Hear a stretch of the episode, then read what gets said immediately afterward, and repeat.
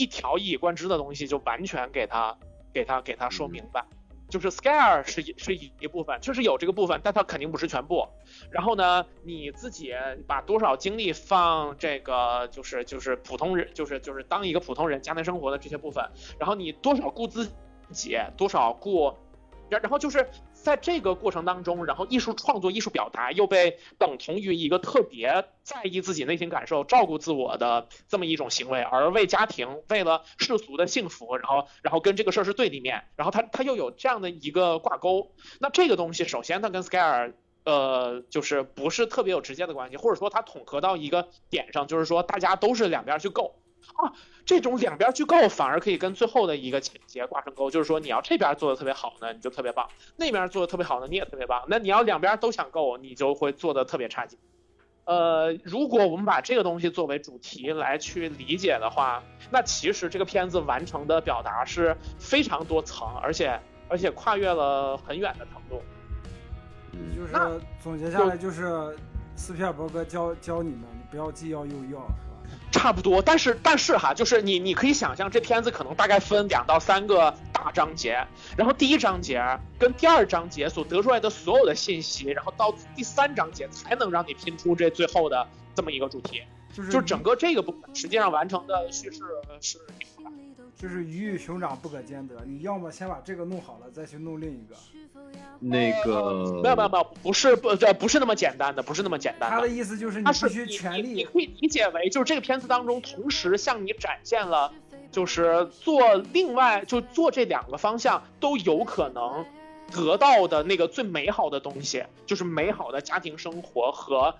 超绝的艺术创作，然后他又向你展现了你如果说这两边都沾，然后你会怎么样的 falling apart，然后这个结论得你自己最后得出来，就是它实际上整个的这个过程完成还是还是还是还是挺挺挺挺，就是反正信息量非常大，这片子差不多两个多小时，然后尽管看起来讲的事儿不多，但是完成的表达非常多，这个活儿真的是挺厉害的。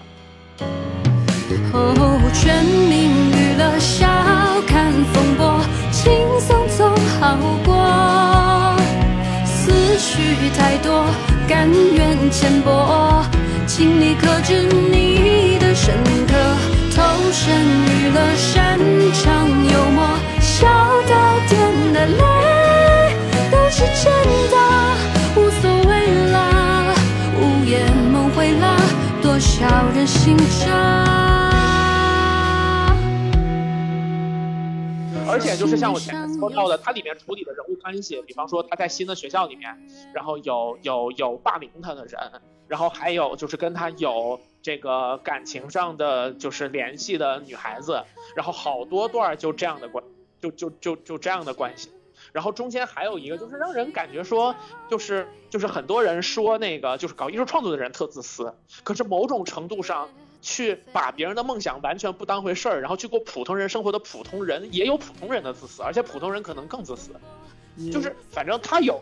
很多的情节，然后让你想到，反正非常多。我在那儿其实就想到了，我之前就聊，就是说那个我我一个就是就是裴姐，就是那个就是聊饭圈那一期的那个那个我的我兰州的那个姐姐，然后就讲到说之前看到高以翔去世的那个新闻，因为高以翔是就是拍综艺节目的时候加班，然后导致心脏出问题嘛，对，然后他就看着他身边的所有人。就是就是他的同事，然后聊这个东西，就好像那真的是一个完全不相关的新闻，然后怎么怎么样的。然后他就说，他当时看着那些人讨论这些事儿，就好像是某一顿下午茶，或者是下一顿吃什么之类的话题，他就感觉这些人特别自私。然后呢，因为我们当天聊天的时候，他又鼓励说，就是让我说做一个自私的人。然后他就说这两种自私是不一样的。然后就是你知道这个花。啊，如果仅仅仅说到我们聊天说的这个程度，你会感觉这话既没头没尾又自相矛盾。可是你隐隐的又能感觉到他说的对，这两种自私确实不是一样的自私。然后呢，我我今天在看这个片儿的时候，我就看到那个就是他们在也是一些情节在聊类似的事情，然后你就会感觉到说，逼着有梦想的和有创作欲望和创作才能的人直接去过普通人的生活，这也是某种。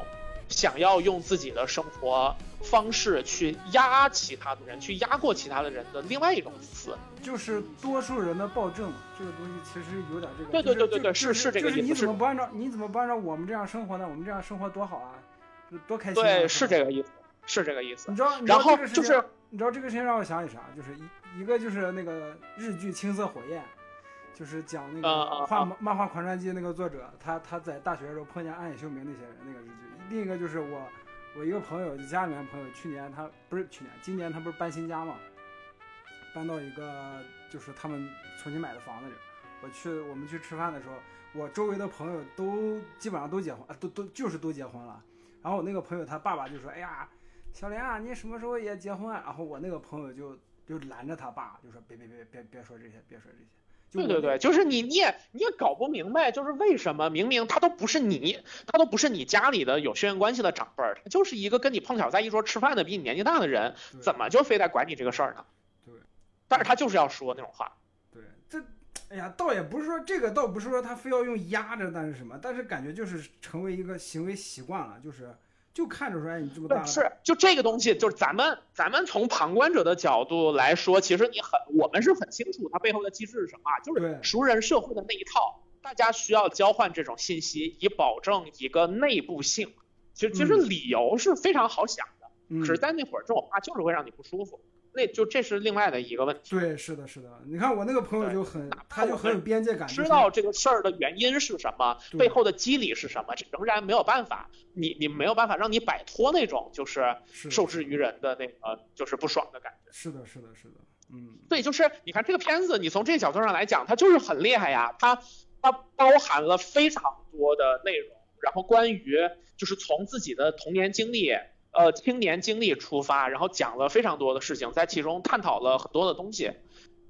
然后它在表面上是一个剧情基本上完整的一个故事片儿，然后同时它内部的表达其实又是很复杂的。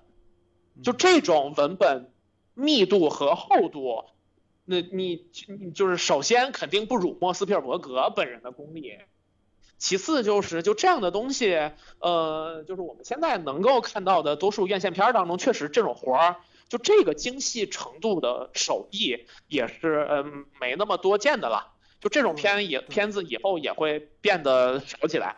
你现在的哪怕特别有表达的东西，你像中生代马丁麦克唐纳这种算中生代，还没有混到斯皮尔伯格这种一代宗师的程度，他去拍印尼舍林的《暴躁女妖》，或者说更年轻的一些人，然后拍一些现代电影节当中拿奖的，比方说那个就是从不很少有时总是。那个里面他玩的东西就技巧感特别明显，对吧？你看到中间那段你就知道，哎，他的 trick 是这个。那当然这个 trick 也不错啊，就是这这是个不错的东西，我们能判断出来。但是他在文本上的密度、厚度，然后这个手艺的精细，那肯定就比不了斯皮尔伯格这种功力老辣嘛。然后就现在其实拍作者电影的这些导演，我觉得就是往这个方向来拍的其实也少了，就更多其实要么就无一之地那种。要么就是像我刚刚说的这种，从不、很少、有时、总是。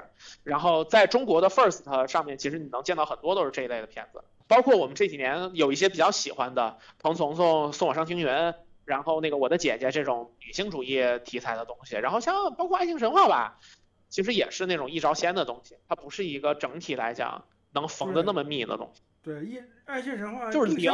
我们现在看到商业片其实有它表达很少，但是你看。造梦之家纯纯商业片啊！我操！啊，造梦之家算是商业片吗？啊，好吧，嗯，造梦之家肯定不是文艺片啊，它中间所有的那些桥段，然后就是就是它的叙事的商业密度，包括它它的这种偏合家欢的气质。斯皮尔伯格不拍商业片了，好吧？啊，斯皮尔伯格不拍文艺片的，那是那是我们讨论的是大白鲨跟夺宝奇兵的。哎哎，等会儿，夺宝奇兵导演是斯皮尔伯格还是罗卡斯来着？总之是大白鲨的导演，E.T. 的导演。是，那倒也是。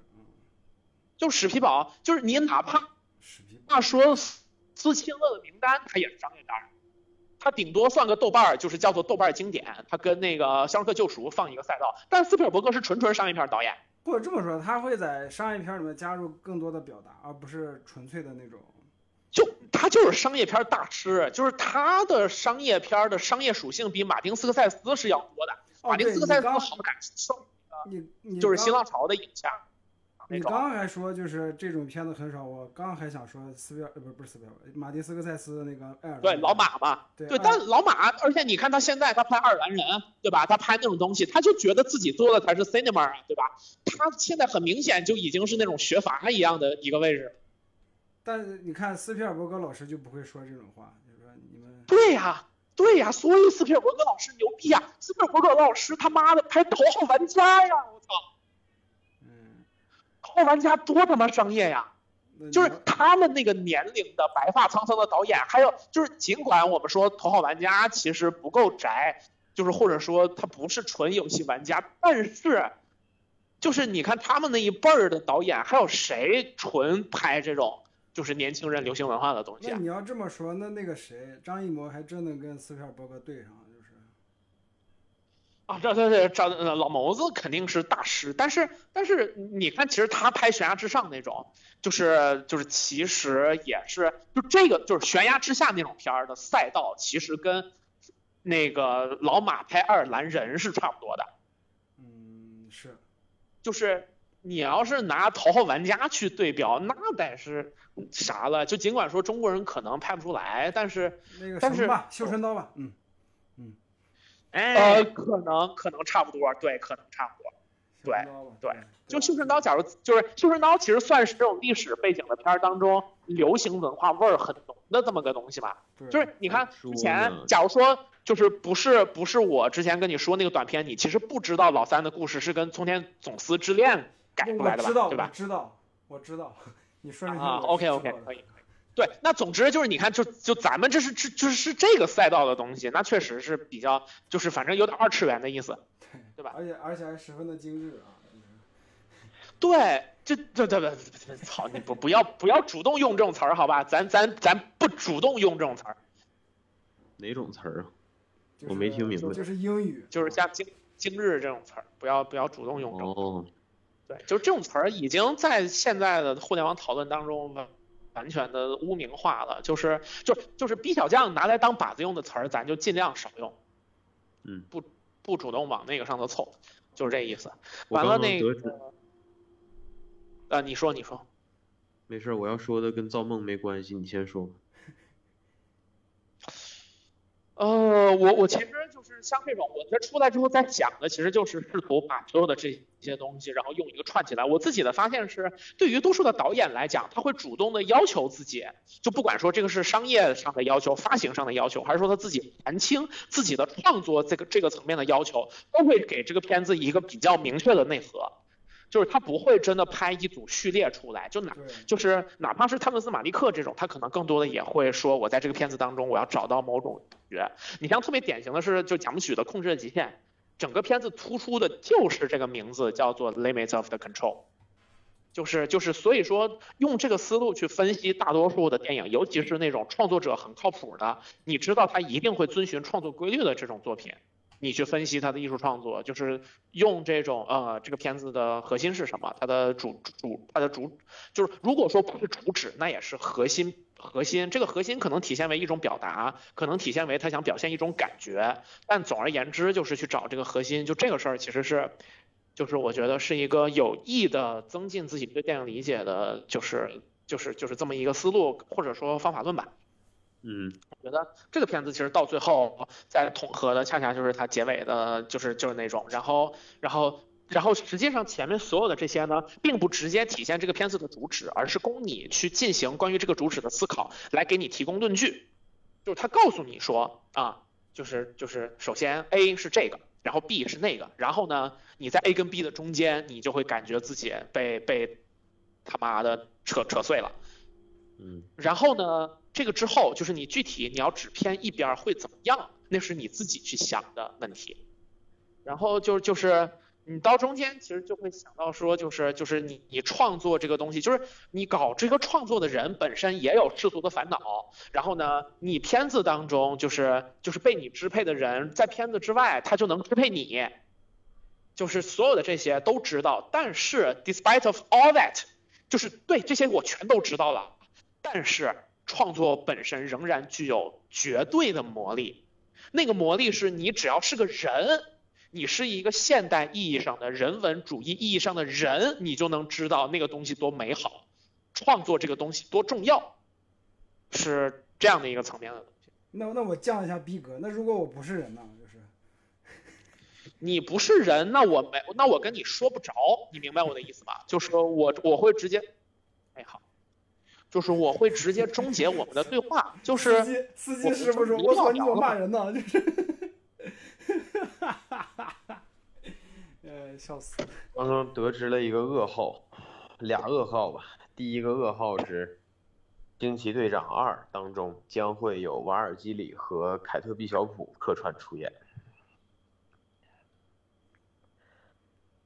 凯特·毕晓普啊啊啊啊啊！是演员客串还是这个因为新生代客串？就是不是我我喜欢我我喜欢他，我我喜欢他，但是我我只是觉得这个事儿对于这个电影来讲不是一个好事儿，这意味着这个电影会相当的不稳。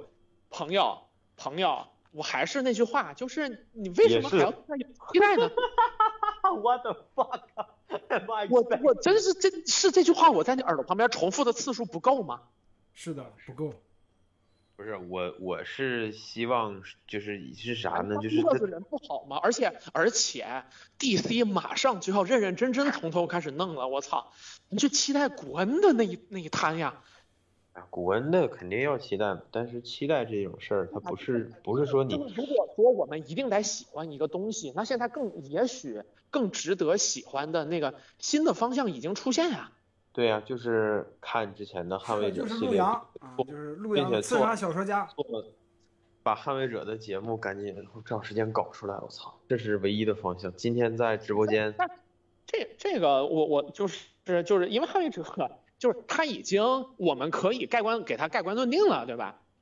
对，是的，我今天在直播间已经盖棺论定过了。哦，对，我今天还是我今天是带着粉丝的意愿来的，就是也不是粉丝的意愿吧。那个时光已经，哎呀，时光一去不复返。有人能给他开？有人能开枪打死他，我真的是我操！我替时光，我替时光感到不值，我的天！哎，没事，就是，你看，我要说啊，对，输出就跟我的这个路径就完全不一样。我第一条噩耗，这些东西我必须是我必须是要自己写下来才行，就是嗯。第一条噩耗就是这个惊奇队长这个，第二条噩耗是大卫阿耶版自杀小队已经被证实是存在的了，因为他自己发了个 PDF 出来，而且这个 PDF 被我下载下来了。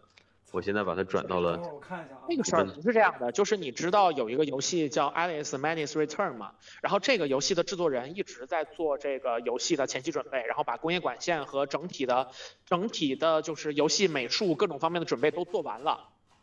然后呢，因为这个品这个游戏是 EA 发行的，你知道 EA 这个公司以及它多操蛋吧？我先问你。是的，我知道。对。对，然后呢，就是他最近给出的回复了，就是那个制作人，他这制作人长期住在上海，然后前段时间他在微博跟各种渠道发了消息，说这个项目被正式取消了，因为 E A 决定他们将不会为这个游戏继续投入预算，然后所以说这个游戏没有办法做，这是第一。第二就是他们觉得 Alice Manus Return 仍然是 E A 的 I P 库当中的珍贵财产，所以说他们不会授权其他公司制作此游戏，所以已经做出来的这些。资料也不会被其他公司接盘做成新的游戏，这是 E A 的说法。那么，艾艾草老师，这这这个 P D F 里所有的英文是啥意思呀？嗯，你看，你看这些我都都看不懂，什么 Su Suicide Square 的啊，By 大 David 阿野阿野啊，应该这么念啊。然后没事，我用我用刺骨的沉默回应你，我我。四股的沉默跟五股杂粮有什么关系？就是看看不懂，算了，全是英文。我觉得他这个就是一个剧本或者企划什么的，不能证明什么。不是我，我想说的是，阿耶比扎克施耐德拼多了。扎导随便做两张图就往出发。阿爷至少写了个好几万字 PDF，这他妈得多拼！我操！觉得就还是因为因为那个自杀小队确实是一个 completely disaster 嘛，所以说对呀、他有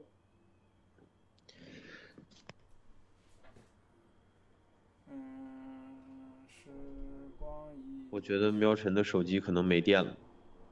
不，他如果没电的话会退出这个群聊，可能只是进电梯了，然后信号不好。他可能延迟了，他一会儿你可能就看不着他的头像了。啊，因为我我我刚到我刚到那个住处，你看刚到就是吧？电梯里，嗯，电梯里有那个这次的杰西卡·德鲁好像出现了，但是我不确定这个能不能算是他。在纵横宇宙里，我觉得不太可能吧，因为啊首先啥啥说杰西卡德鲁在哪儿出现了？我发了个图片，我发了个图片到群里，你可以看一下。我不觉得这个是他，我觉首先战衣的颜色都不一样，但是，而且，对吧？你要真是把他搞成这么个形象，那也未免有点丑化他了吧？呃，哎呀，这种没这种东西你就当不是就行了，因为反正那个就首先版权在索尼手，就是这种东西都是就是这个东西就是你像你像咱们大学那会儿可能看到这种东西还会比较兴奋，但现在咱得知道一个事儿，就是这些东西是或不是全凭一张嘴，而且啊就是一个对就这些东西作品是大于规划的，就是你这个作品能把这个故事讲到什么样。如果说讲的差，那你这个东西影视化了也没有用，代表是是是是铁拳。哎呀，那那那你看之前能你知道你能有一个克林温，而且这个克林温是 Jessica Henwick 来演，这他妈多带劲呢！我操，对吧？是的你你就说李就是李玉可能真是，就是咱们说。就是咱咱都不说克林温吧，因为这角色本身戏份不多，就是这一类的角色，你你你谁能请得到他来演？那不都是那那那不都是这个角色跟这个作品的幸运吗？但你你现在看他们有啥用？没啥用。所以说，就这些，就包括就是那天阿木还问我说，那个就是就是他看到有科普说那个就是黑人的呃蜘蛛蜘蛛女侠，啊然后这个本来的原型是那个什么最早的一个黑人什么女仆之类的，我就说你别管那个，你这些东西都是靠人一张嘴说，就是对，作为一个科普，作为一个啥的信息，其实它都没那么重要。对。但是这事儿还蛮微妙的，就是杰斯德鲁，对吧？他虽然是改了个名字，但是你能有一定的感觉，他其实就还是想要用，大概其是想要用这个方向的这个这个人物嘛，对吧？这个东西我我我觉得是这样哈，就是，呃，在理论上他们可以完全原创的基础之上，漫威这边很明显是基本上他能自己弄就自己弄。这个东西我觉得也跟就是现在的 Marvel Studio 这帮人就他妈没有一个熟漫画的。我觉得就是现在 Marvel Studio 所有的项目在主控的人已经基本上都不太熟漫画了。你就看，我觉得你要但凡是熟漫画，你像那个就是台家 VTD，他要是熟漫画，就是就是女来神之死就不会搞成那样，对吧？对，然后就是就是这帮这帮在做漫画改编电影的人已经不懂漫画，所以他们肯定倾向于另起炉灶。但是索尼的心态不是这样，索尼的心态是啥呢？就是蜘蛛侠这个这个就就就蜘蛛侠这个这个这个这个人物，他的形象以及相关电影开发权还在他们自己的手里，所以对他们来说反而漫画是香饽饽，你知道吧？就是他们在网上走。就这个是我觉得，就是他们要坚持用就是杰斯德鲁这个名字的原因，就是在他们这儿，就是你漫画的这些形象或多或少反还算是回事。是，然后就是我之前就是因为我喜欢这人物嘛，然后就是之前分析过，就是这个人物，你看他跟神盾局有关系，他九头蛇出来的跟神盾局有关系，然后他跟天剑局有关系，然后呢，他本身是秘密入侵这个事件当中的这个重要角色，就是就就是就是非常关键的角色嘛。然后那个他他之后就跟那个宇宙线这边搭上了关系，因为天剑我最喜欢那个天剑特工，就是他。就是阿比戴尔阿比盖尔布兰德给他提供了一份工作，就是大概是这么个逻辑嘛，对吧？然后然后所以说他又能跟这条线沾上线，然后加上他跟卡罗尔是闺蜜，他跟阿尔法 Force 那边又能扯上关系，所以本身他是一个。就假如这个人物在漫威，那他现在会就是大展神威，因为他他妈的是实际上现在 MCU 格局当中哪根线儿都能搭得上的那个人，可能除了雷神吧，雷神线因为现在跟宇宙线也关系也没那么近了，但是实际上他是都能搭上边儿的这么个人，但是很遗憾就是他的版权在索尼的手里，所以说他就不会往那边靠。我反而觉得，你要就着平行宇宙这个片儿来讲，他可能他用这个形象，就是或者是哪怕只是用这个形象，大概用用这个用这个大概形象的逻辑，可能也没有那么复杂。他索尼只是因为他需要让这个组织有两个标志性的一男一女，就是这俩人都是那种能够强悍到独当一面的存在，对。得有一个女的大领导，得有一个男的大领导。男的我可以整二零九九，那女的，蜘蛛侠的谱系里头，你要是现在去，而且实际上在蜘蛛宇宙的漫画里面，就是就是蜘蛛女侠也是核心角色呀，就不不只是关键是核心角色，就是她是你因为在那个漫画当中会强调说六幺六宇宙的 Peter Parker 是最伟大的蜘蛛侠嘛，那蜘蛛女侠就是可以直接跟他分庭抗礼的这么个人。没错，就是在这个，对，就就这个，就是就是我们说蜘蛛宇宙这一趴里面真正的画室的人，大概是可能是差不多是仨人，一个是六幺六 Peter Parker，一个是张帕克，还有一个那就是蜘蛛。对，电影就是把那俩全换了，然后把德鲁给留下了。但是也反正我就当那是不一样的人了，就是因为他跟我我我其实。特别喜欢这个人物，主要还是因为《天剑特工》那个那个漫画嘛，因为那就是一个 PTSD 的状态，一个女英雄是怎么站起来的的一个过程。我我的想法是，我的想法更离谱。你知道我看到这个德鲁的时候我在想啥吗？我觉得他们在捏他迷雾骑士。呃，就是形象倒确实是挺像的，但是而且他骑着摩托，他是个他妈，他真正成了所谓叫虽然迷雾骑士是 Misty Knight，但是。他骑个摩托，他成为了 rider 吗？那 rider 他妈也是骑士啊！我操，就是，那就是 spider man，但就是就是顶多我我可能有一句不太中听，就是迷雾骑士可能咖位影响力没有那么足，但是你要是作为美术。美术或者说人设上的参考，那确实是很有可能的，因为我们漫画当中就这种就是独当一面的行动力很强的女性英雄，而且又不是那种超能系的，你其实想不到几个嘛，对吧？对对对对，没几个。迷雾其实是因为还是有条机械臂嘛，所以他那个形象可能辨识度会更高一点。这个而且他本人就是很，因为他本身是警探，他就是一个特别办事人的那个状态。对。然后其他的你你像我们直接去想这些就是 Alpha Force 那些人，就要么就太神棍了，然后要么就太就是 sexualized 了，嗯，太性化那个形象。你像就是就是经就是卡罗尔丹福斯经济女士时期的那个就特别就性化的其实挺明显的，就尽管真的特好看，但是就是就是确实是挺性化的，挺没错。但是然后浪又浪不过月光石，是的。月光石那简直了，但月光石这个这个人物可能也就是黑暗王朝时期戏份比较多吧。对对，他没什么意思的，就就没有太多的戏，基本上就是拿出来硬硬对。对呀，而且现现在就是你看全心全意之后的事儿，基本上都不用他。是是是，就其实就是你在现在，因为他特别明显是个那种就是蛇蝎美女的那么个形象嘛，对吧？就这种形象。没有嚼头啊！你的外观是参照，本身就是照着那个丹佛斯做的。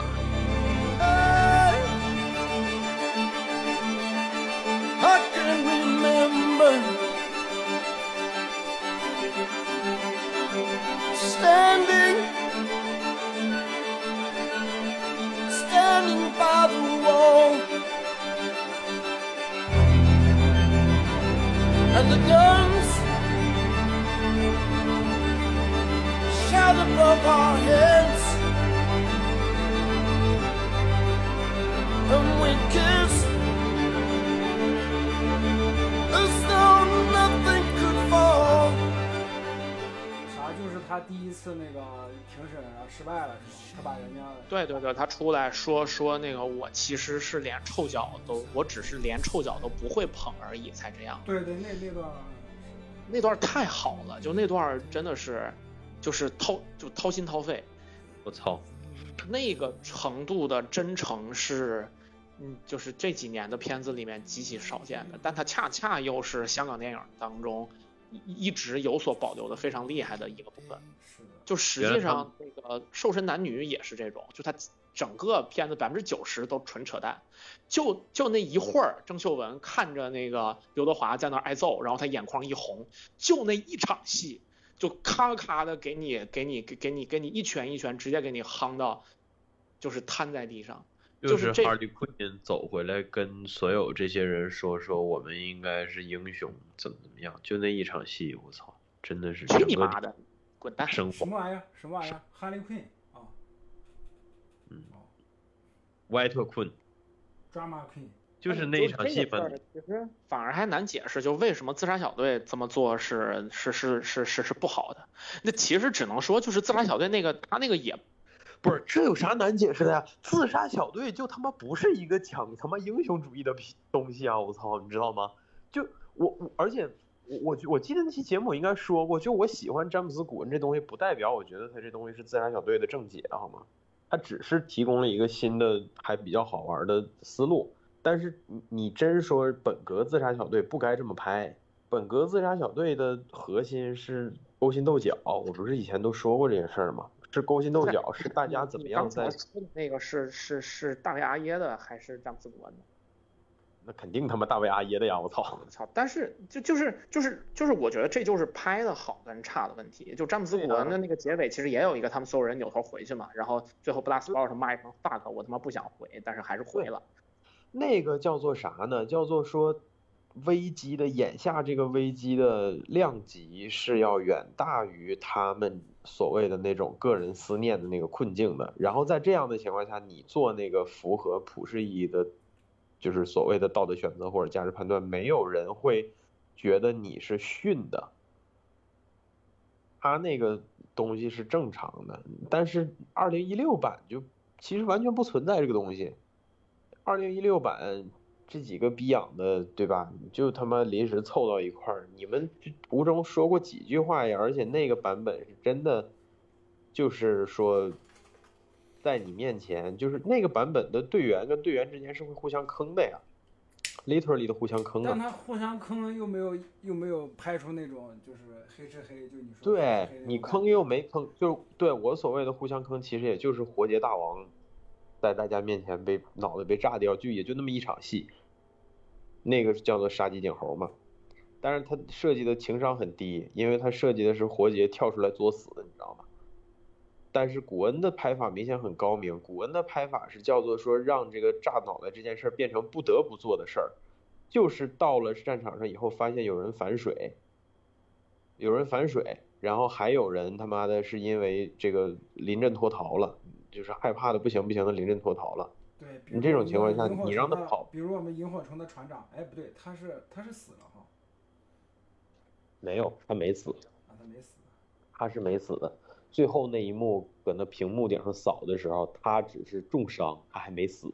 他是小，所以我说小丑吧唧啊，所以对呀，所以我说期待他出个人剧嘛。你想象一下，就是一个曾经在外太空当过船长。然后还救过伊娜拉的一个传奇英雄，然后然后跟伊娜拉分手了。哎哎，真的就是哎，他跟伊娜拉那场戏是我看是是分手啊！你你想想他这个人物的能力是分手啊？不是，你先听我说，就是他跟伊娜拉那场戏真的是我看美剧这么多年，或者说看电影这么多年最真情流露的那场戏，就是就我看到现在了，没有任何一场戏给我留下那么深刻的印象，就是。两个人都是那种复杂的情绪，然后你你你懂的，就是。小嘴灯要不考虑一下子拍那个星际恐龙吧？什么三角龙跟霸王龙最后来个诀别是吗？就是我的意思是，他拍任何这类的东西都能拍对味儿吗？会研究角色的会研究角色导就一样的人物关系，一样的运镜，他怎么就能拍的那么好？就是不过，哎，萤火虫这种也是稍微有点生不逢时嘛，也它被那些头部的也可能太空科也可能幻是因为哎伊娜拉长得比较像我以以前喜欢的一个姑娘吧，可能嗯。啊。哎呀，Inara，我最喜欢她的角色还是李医生，准确的说是歌坛第二季或者第三季那个时期的李医生，就是刚开始跟 Golden 他们俩，哎，就类似相依为命那样的一个状态。我觉得那个阶段那个角色是对最好的，我操。但是歌坛后面开始整活儿，我就歌弃剧了。看完第一季。歌坛挺好的，歌坛那个时期小毛女刚出来特别惊艳，啊，歌坛听我说话现在能了，刚才听不着。啊？歌坛那个是你还能你在歌坛里还能看到比较正常的 Fish Mooney，就就是正常的贾达平克史密斯，Fish Money 是谁？就是那个第一季那个黑帮的那个大姐头，就是跟跟那个跟企鹅俩纠缠不清那个好像要杀企鹅完了。那个，对，霸气大姐头嘛，那是歌坛里做的最好的一个原创哎，是那个是那个黑人大姐吗？对，就那个黑人大姐那是威尔史密斯他老婆演的，嗯，哦，对，那是他老婆。完全那个阶段，印密斯跟 DC 的合作很密切。呃，一开始只是说，你看他老婆在剧圈演这个大佬，然后他在电影版演死射。据说当时定了那个 Static，就是静电侠，静电侠就黑闪电那个徒弟定的那小伙的个人剧，要让他儿子出演，就是贾登·史密斯。结果后来这事儿没成，我估计是因为自杀小队拍的不咋地吧。然后嗯，反正最最后可能就是这事儿没成嘛，然后贾登又回去搞音乐去了。他们如果再这样拍下去，那威尔史密斯不是张亚苗晨当现在在干啥呀张呀？苗晨就要变成这个做歌 DC DC 之敌了，就是 DC Universe 嘛，贾登回去做歌去了，他现在做音乐，他做的音乐是那种咋说呢？嗯，好，我没法概括，有点像清新版的，就是非常清新，一丁点儿都不油腻的那种阿乐小情歌。小情歌，就是周杰伦的水平呗。他呃不，他比周杰伦好。呃，贾登的音乐造诣，我我提周杰伦的名字已经很很那个什么了已已经很招黑了。你直接来一句还不比周杰伦好，我操！就不要命，对我就不要命，因为周杰伦唱歌难听嘛。贾登的音乐造诣其实不低的，他跟他妹妹他俩都这方面还是挺厉害的嘛。那所以说始皇这他他所以说始皇对吧？始皇功成身退了，你自己作死，你功成身退也无所谓嘛。你的俩孩子以后还是有出息的。始看看贾登能整什么好就是唱 rap 出身的，好吧？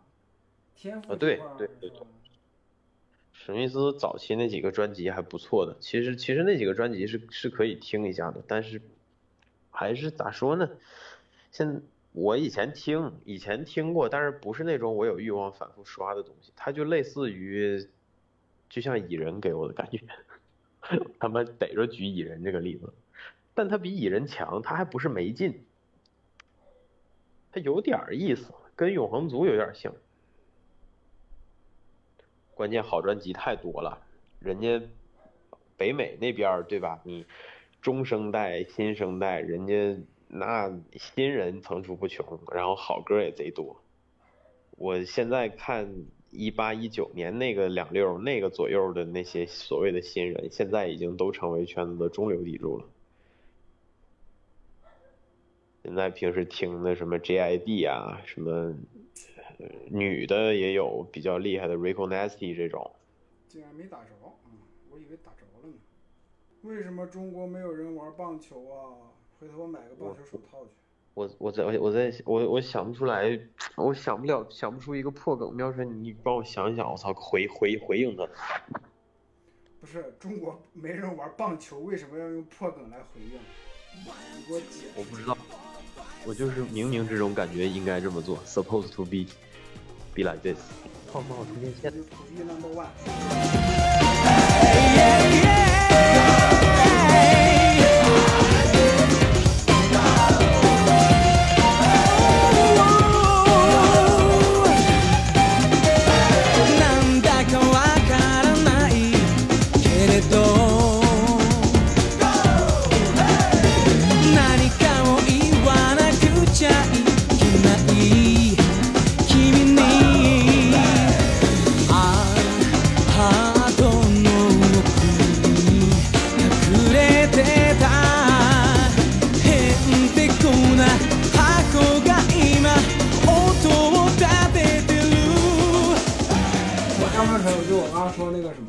赵本山，我现在你听一下是不是这这股这这个就是，呃，对不对啊？就是赵本山他的那个东西，国内很少有，就或者说国内没有导演能把他的在小品里面那个表达跟他的形式完美的挪到电影里面。然后我想了一个国外的一个例子是什么呢？就是路易 C K 跟那个他的那他的他的专场或者说他的段子跟百年酒馆的这种一致性。我感觉赵本山，呃，你你你说的对，但百年酒馆其实不是更合适的例子，更合适的例子是路易不容易，就那个是是是合是合适的，就是他自己做的另外一个剧，路易不容易特别明显，就有很多他自己在做喜剧当中处理的，就是就是处理过的情绪和事件，然后他换了一个媒介去处理这个事情，路易不容易更合适，我觉得你你这个思路是对的。但是我不知道这不是路易不容易，我没看过。啊 你们看路易不容易没看过？挺挺挺挺不错的。你们看没看过《关东大先生》？关东大就赵本山先生没有，对没没看过。就赵本山拍的，我操！就是你看赵本山拍刘老根儿跟那个什么，那个叫什么来着？算了，想不起来。乡村爱情。不不用不用，你不用说乡村爱情，这俩东西那个 level 是不一样的。对，我的意思就这个，就没有完美的呈现他在小品里面的那些东西，就我觉得很有点可惜。主要是，你想，如果现在有个导演能把赵本山那个他那套东西完美的视觉化跟电影化的话，就是这个东西，我觉得这样的才是真正的文艺复兴了。就是嗯，那嗯那那确实，好可惜啊，我就觉得有点可惜。我觉得最抽象的是，就我们老家那个地儿，现在连稳定晚就是稳定持续的每天能看东北二人转的 live house 不是 live house 去了，操，那个那个小剧场都没了。理论上是一个东西，只不过就是 live house 更有逼格一点。live house 就是就是我那次说的那种城市哈搜中产哈搜的那个刘老根儿大舞台嗯啊，理论上确实是一个东西。就只不过是中产哈搜必须要起一个高大上的名字，是什么呢？啊，就是 live house。我我我他妈前两天看了一个长春地下偶像的那个应援现场，操他妈那帮傻逼他妈老二次元那帮老爷们儿搁那儿搞东北话，搁那儿他妈的给给他们搁底下跳完了，那个偶像搁顶上跳完了，他们一边跳一边给给粉丝喊麦，给我看的那叫 他妈一个尬，二次元偶像喊麦，对，我靠，这个反正贼这个贼恶这个太有画面感，跟戏剧跟对对对给给我他妈恶心坏了，我操！完了之后说那个底下评论那个有一条就说一代人有一代人的刘老根大舞台，哎呀，确实真的是。对，你知道我最讨厌就是中产阶级或者是传媒的是什么吗？明明是一个东西啊，一定要就是为了突出自己与众不同，一定要起另一个名字啊。嗯那对，那首当其冲的是什么呢？就是所谓的互联网思维啊，嗯，就就这些玩意儿，就是。清楚了本质以后，很难不讨厌那些粉饰吧？对，是的，就这个意思。你明明也没啥变化，就还是那些呀、你干嘛整这些抽象活儿，是吧？嗯，呃，这可能也是商业化，怎么说？姿态啊，差不多，就是他，你还是得看他服务的对象吧。就是其实这事儿跟你中产、低产没关系，很多时候是看你，你比如你这东西是你要是卖给老百姓，或者你要是卖给这个就是普通的中年人或者是之类的，那你就没啥好说的嘛。但是有的时候你是要卖给年轻人的，年轻人喜欢啥？年轻人就喜欢跟他们新概念嘛，在年轻人就喜欢新概念嘛，就是对呀、这或者更准确的说，他就喜欢那些跟在他们父母辈那儿看到的东西截然不同的东西不一。样的东西。对，但实际但最最吊诡的是，实际上是一样的，就是对啊，但是他要认识到这件事儿，那是需要时间的呀。啊而且你客观上没要求一个年轻人在很短的时间内就认识到那么多，所以他肯定就是，但是你你的更首要的任务是把东西卖给他，不是为了，就是不，你的首要任务肯定是赚他的钱，而不是，呃，而不是让他认同你的价值观。所以说这个事儿有点儿就是比较尴尬吧，所以说有的时候可能会是，嗯，看到的种种啊之类。形成的一个根源。但是这这事儿反而我觉得是比那个什么更讨厌的，就是比就是这个事儿的底层逻辑，甚至比他们做的这些粉饰本身要令人讨厌，就是因为依然是以把什么什么卖给你，或者把什么什么卖出去，依然是以这样的逻辑作为做这些事儿的核心，而且这个观念对吧，就基本上依然浸淫在一代又一代的这些人身上。嗯，然后他们所做的所有的价值判断全是依据这样的事，依据这样的逻辑，这就比较恶心。所以很多时候不讲逻辑、不讲章法，我是有道理、是有原因的。就是你讲了，反而会让整个事情和人都变得非常没劲。确实，不让套路的全罚啊。哎呀，这个游戏可真是。嗯，这游戏真的是居心叵测。我操，我现在愈发的觉得是这样的。你想象一下，就是这片大陆上除了你，全都感染了除了病，似的，嗯，操，就是除了你，永远没有人记得你曾经为他们击败过灾厄盖农。就你每个能够击败他的时刻结束了之后，你就又要回档，所有人又要回到那个就是盖农肆虐的盖农被杀的前夕，就是大家永远达到不了。我操！就大家永远达到不了这片大陆上没有盖农的真实。不是，人家这这个也比较符合现实，永远有新的盖农出现，是吧？对，但是你，他这个更，他他还不是有新的出现，那个是叫做他妈的，就相当于隐秘的角落那个小孩想要出水，然后他非得摁着你脑袋把你又往回摁，他是这么一个状态，就贼恶心。我操，隐秘角落还差两集，但是我现在有的时候我觉得隐秘的角落也没有，就是它没有那个漫长季节那么呃，那么成熟，嗯，就他个人表达没有那么成熟。差不多是感觉，反正就对，而且隐秘的角落，有。隐秘的角落其实更像学生作品，就相对于他自己来说，啊，那是那确实这两个东西之间进步太大了，而且隐秘的角落，我有一种我没法形容的感觉，我觉得这些人设不够吸引人吧，可以这么说嗯，对，有点太平常了，就是他他不像就是他他不像那个谁一样，他不像王响一样，不像范伟一样，一出场就整一个幻灵福尔摩斯。你觉得这个人我靠是个狠人，虽然是没错，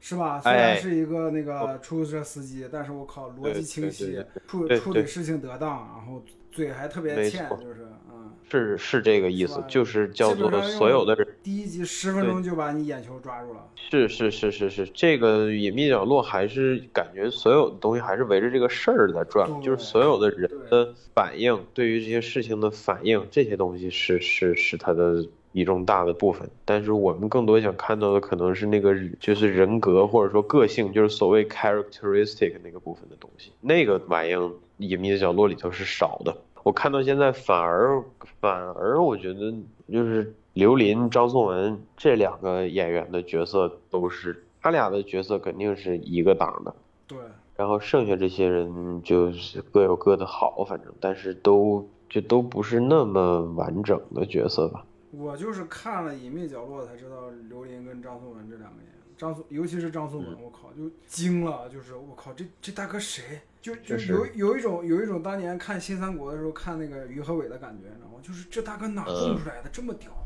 就这个演技啊什么的，是吧？是，就是就平地直接就飞起来了，就是那个这演员刚一出场，就他那个是我知道，太牛逼了，就是就是很少有演员是他们这个样的，要么他这种流量的，一开始资源就特别好，然后一开始就认识什么的，你看着他一点一点能成长成长，成长不了拉倒是吧？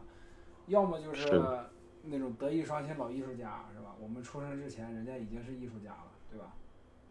对，比如张国立老师是吧？就是这种，他他们是就很少有这种我靠一个中年人中年演员一出来就技惊四座，属于是。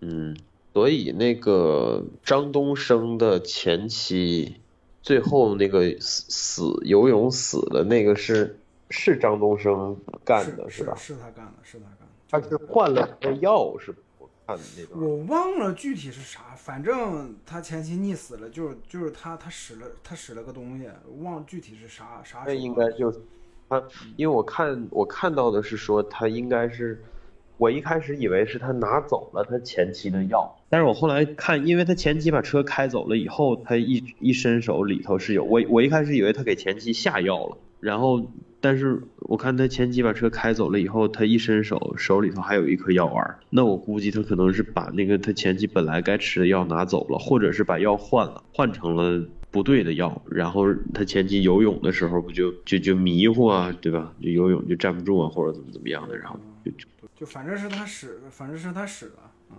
他整的，对，这是肯定的。然后那个演李梦不是李梦啊，他在剧里叫王瑶，演王瑶他弟弟的那个演员，竟然就是《漫长的季节》里吃锅包肉那个老板。吃锅包肉，哎，不对不对不对不对，好像不是他，他是王瑶是是那个张颂文他二婚的那个小姑娘吗？哎对二婚那个，他弟弟是那个谁？你说是不是水水产就大哥那个？他他跟那个张东升在那个池子那块儿有场戏，是那个吗？哎对对，他是那个他是那个就是 秦昊那个彪公彪彪子去打那个游戏厅嘛，不是说马上就把三十万挣回来了，然后被警察不是抓走了，哦他们在警察局里面碰见了，然后那旁边那个长发大哥说瞅一直在瞅彪子，然后彪子就说瞅你瞅啥？哎不对，然后哦。然后说瞅你咋地？哦对哦，对对对，我我我看着了，哦，是他呀，我操，哦，看着了看着了，他的角色的名字甚至都没变，还叫王丽，他妈的，那个那哥们儿好像是选角导演，是是，我看着了，他是选角导演，我还没敢那啥呢，嗯就是我还没敢就是太展开看豆瓣词条呢，我怕他妈被剧透，因为我还剩两集，他这个案子倒是没什么可剧透的，主要是他这个过程，这个过程不能剧透。其实我看到第十集，不是，呃，对我看到都我都看到第十集了，那个这三个孩子竟然还一个都没死，就让我觉得张东升确实是被他们压着打了整整十集。张东升其实你不觉得他有点儿？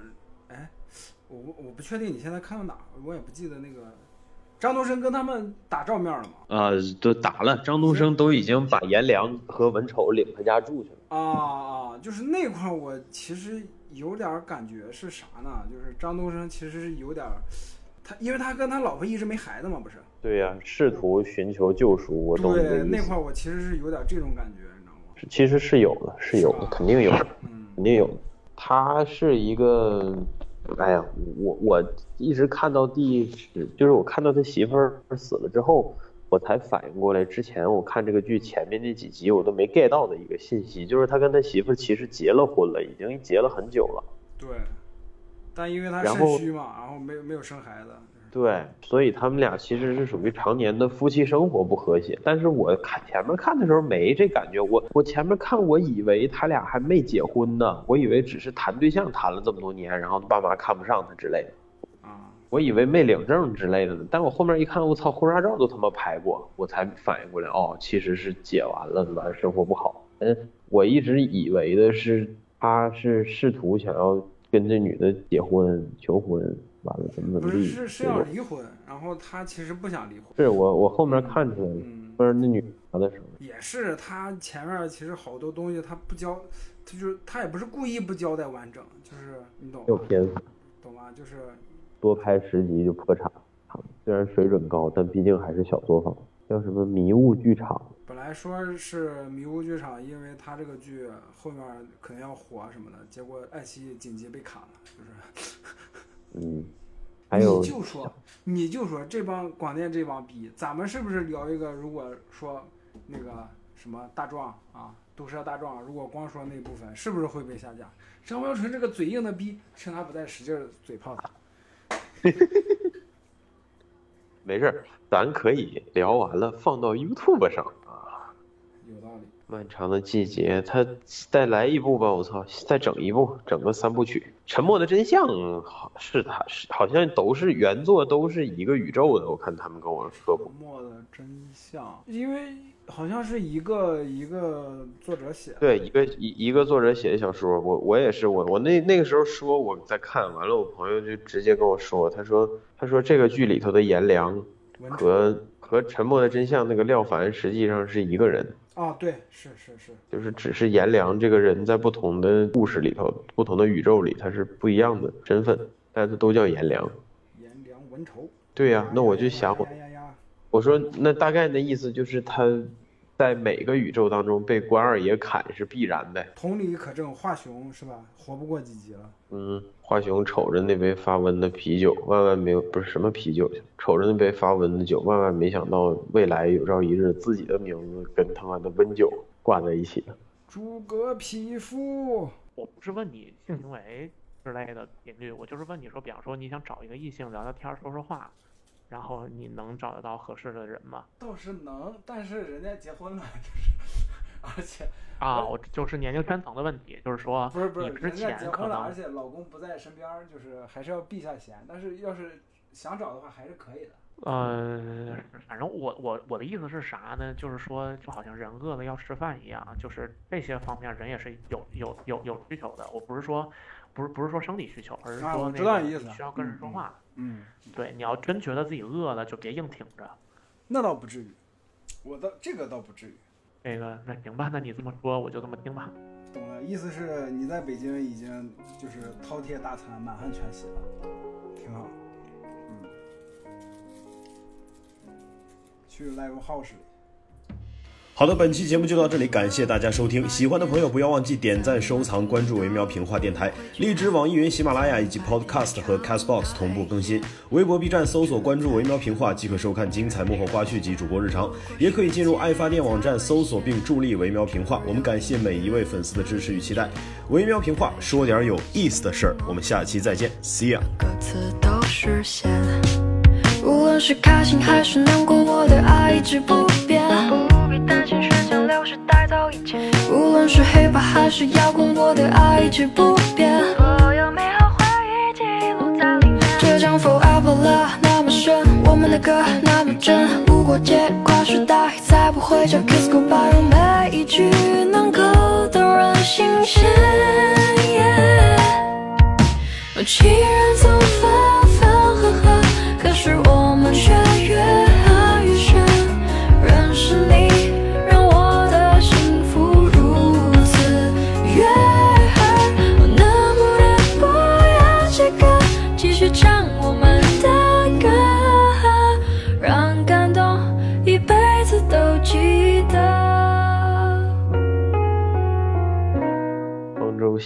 活可老多了，他能有什么活？老多了。他怎么这么多活儿？他能有什么活儿？他就是一盘大萝卜。修改器呢？对，这是手游。当然说不行，就上科技吧。如果世界太危险，只有一个眼圈。费老半天劲儿，等了这么几个卡包，出来一堆垃圾，可以融的换资源不？给我气的在聊天频道里面大骂一句破卡。这玩意儿也得是系统的练。操你妈的！回头就把他们 CEO 砍死。跑圈儿啥的，那你顺便多砍一个，帮我 Forever love 那么深，我们的歌那么真。不过界跨时代，再不会叫 kiss goodbye，让每一句能够动人总分可是我们却